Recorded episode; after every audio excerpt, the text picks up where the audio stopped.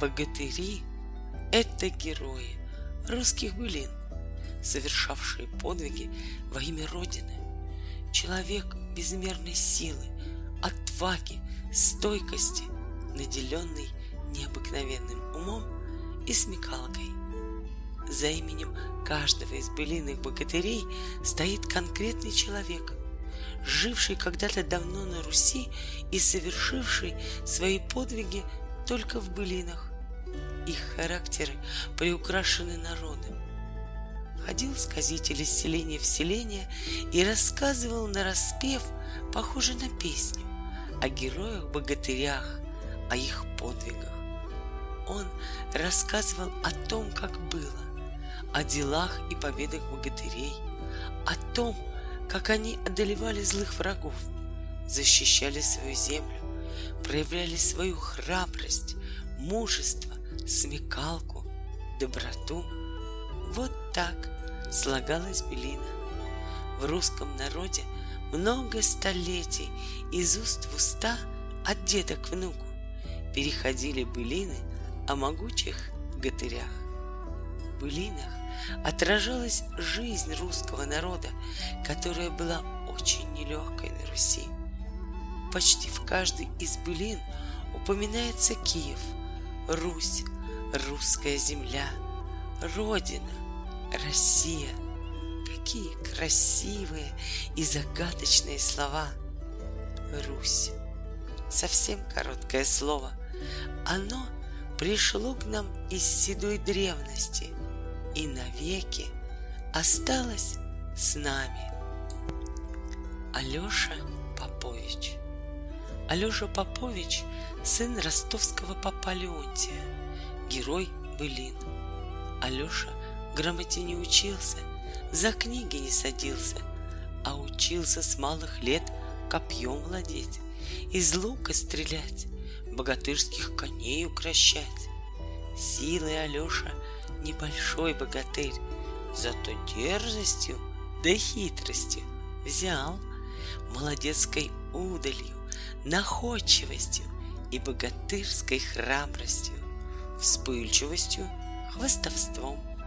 Алеша весел, насмешлив и остер на язык. Врагов он часто побеждает не силой, а военной хитростью, притворяется глухим и заставляет противника подойти поближе, под каким-нибудь предлогом вынуждает врага обернуться тому подобное. Добрыня Никитич. Жила-была под Киевом вдова Мамелфа Тимофеевна. Был у нее любимый сын, богатырь Добрынюшка. По всему Киеву о Добрыне слава шла. Он и статен, и высок, и грамоте обучен, и в бою смел, и на перу весел. Он и песни сложит, и на гуслях сыграет, и умное слово скажет. Да и нрав у Добрыни спокойный, ласковый, никого он не заругает, никого он зря не обидит. Недаром его прозвали Тихий Добрынюшка. Добрыня Никитич прославился тем, что в тяжкой битве победил змея огненного, освободил из полону много людей, и среди них племянницу князя Владимира, забаву путятишну. Илья Муромец. Илья Муромец – самый популярный герой былин, могучий богатырь. Родина его – город Муром, село Карачарова. Крестьянский сын. Больной Илья сидел сиднем на печи 30 лет и 3 года. Однажды в дом пришли странники, калики перехожие. Они исцелили Илью, наделив его богатырской силой. Отныне он герой, которому предначертано служить городу Киеву и князю Владимиру. В былинах Илья Муромец стоял во главе дружины. Авторы былин подчеркивают в нем силу, мужество, надежность, справедливость, миролюбие. Он человек уверенной силы, опыта и житейской мудрости. Память об Илье, народная любовь к нему сохранилась до сих пор. Ему воздвигнуты памятники, его именем называют военную технику. Святогор. Святогор – русский богатырь огромного роста и невероятной силы. Вот что рассказывают о нем былины. Высоки на Руси святые горы, глубокие их ущелья, страшны пропасти. Не растут там ни березка, ни дуб, ни осина, ни зеленая трава.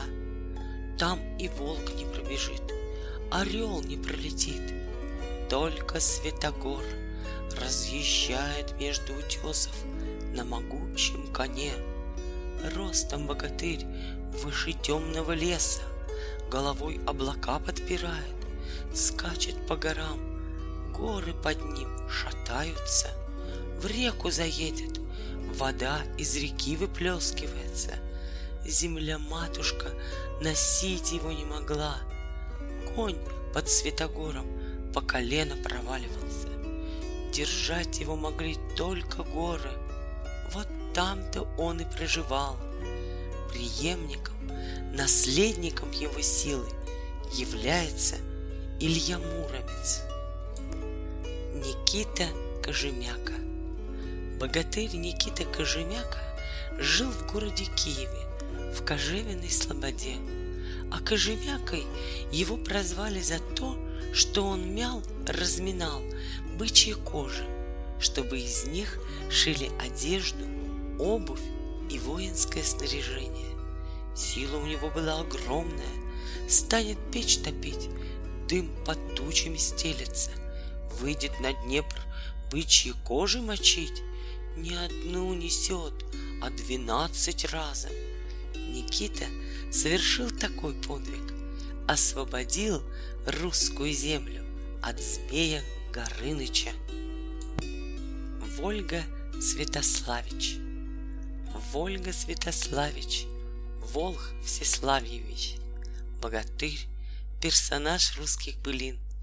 Основными отличительными чертами Вольги являются хитрость, способность к оборотничеству и умение понимать язык птиц и животных.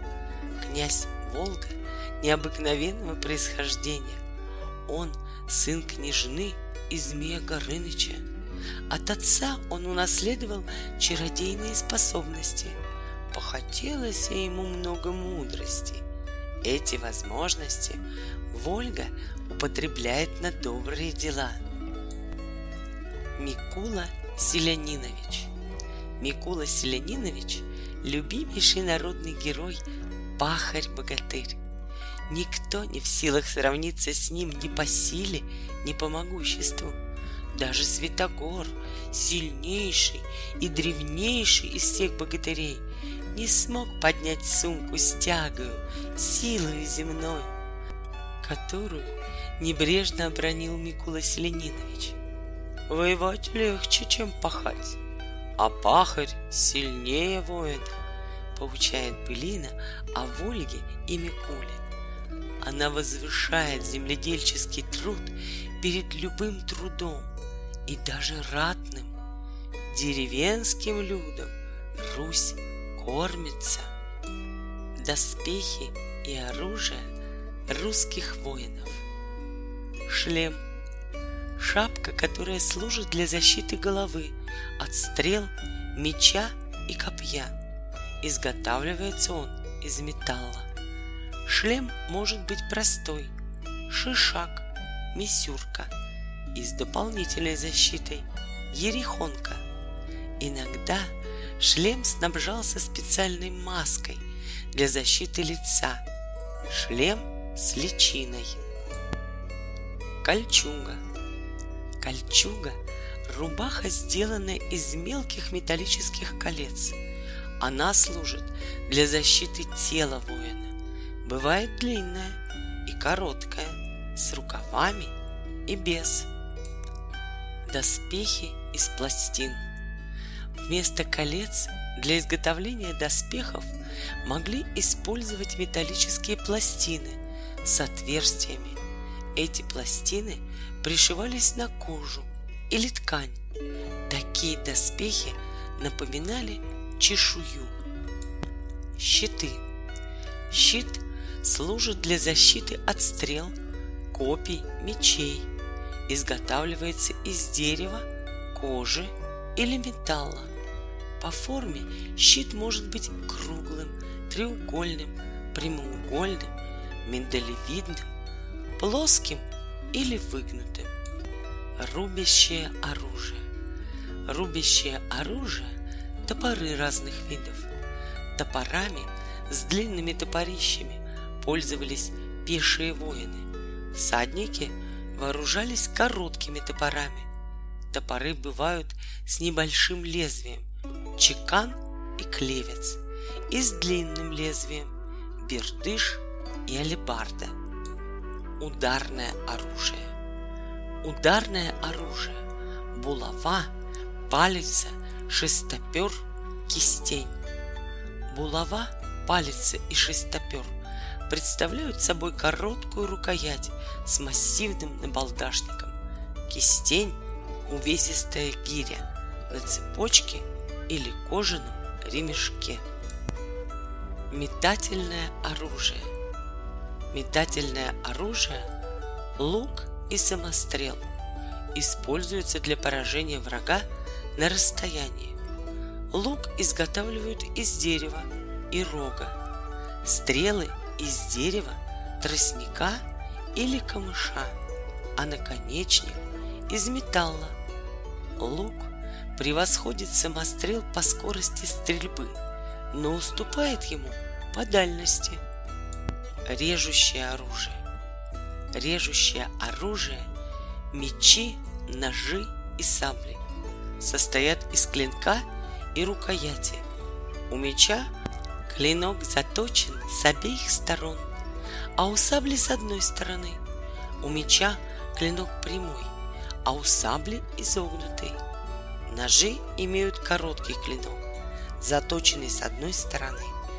Носят их за поясом или в голенище сапога. Режущее оружие вкладывают в ножны. Сильны и могучи русские богатыри. Но кто им помогает сохранять силу? Кто заботится о них? Кто в нелегкую годину нежность и тепло отдаст? кто накормит, обогреет, отдых скромно сохранит, кто их любит и лелеет. Конечно же, жены богатырей. Без них богатыри не смогли бы так долго сохранять свой богатырский дух. Но жены у богатырей подстать своим мужьям. Если надо, и в бой могут пойти за своих мужей – и верными помощницами могут быть в бою. Жены у богатырей тоже смелые, ловкие и умелые. Богатыршей была дочь Микулы Селениновича, Василиса, которая стала женой боярина Ставра Годиновича из земли Лиховицкой, Чернигова града. На перу у князя Владимира боярин хвалился перед гостями своей супругой по совету завистливых бояр князь Владимир посадил Ставра в земляной погреб, а за чудной Василисой отправил богатырей Алешу Поповича и Добрыню Никитича. Узнав о насмешках и беде, случившейся с мужем, Василиса Микулишна остригла русые косы, переоделась добрым молодцем и отправилась в компании с пятью-десятью всадниками стольный Киевград. По дороге встретила богатырей, посланников Владимира, и, представившись грозным послом Василисы Микулишны, Василием Васильевичем, развернула столичных гонцов. Князь устроил молодцу честный прием, но княгиня Апраксия заметила, что под мужским именем скрывается женщина. Отважной жене пришлось пройти испытание, Василиса парилась в жаркой банюшке-парушке, играла в шахматы и боролась с другими богатырями. В результате потребовала у князя освободить из заточения Ставра Годиновича и отправилась домой вместе с мужем. Настасья Микулишна, сестра Василисы, младшая дочь Микулы Селениновича, была женой Добрыни Никитича. Встретились они в очистом поле, куда богатырь отправился после сражения со змеем Горынычем. В пути он увидел богатыршу, удалую, решил проверить. В поединке Настасья Микулишна одолела Добрыню. Они понравились друг другу, и богатырь к ней посватался. Свадьбы провели, да и окончили. Позже князь Владимир отправил Добрыню на заставу охранять Русь-матушку от степных наездников. Настасья Микулишна, подобно Пенелопе, ждала своего возлюбленного долгие двенадцать лет. За это время к ней несколько раз сватался другой, небезызвестный богатырь, Алеша Попович. Через шесть лет Добрыниной службы он привез жене весть о его смерти, а через двенадцать лет приехал вместе с князем и княгиню, чтобы играть свадьбу с Поленицей. В этот раз не охотою взяли, не волею.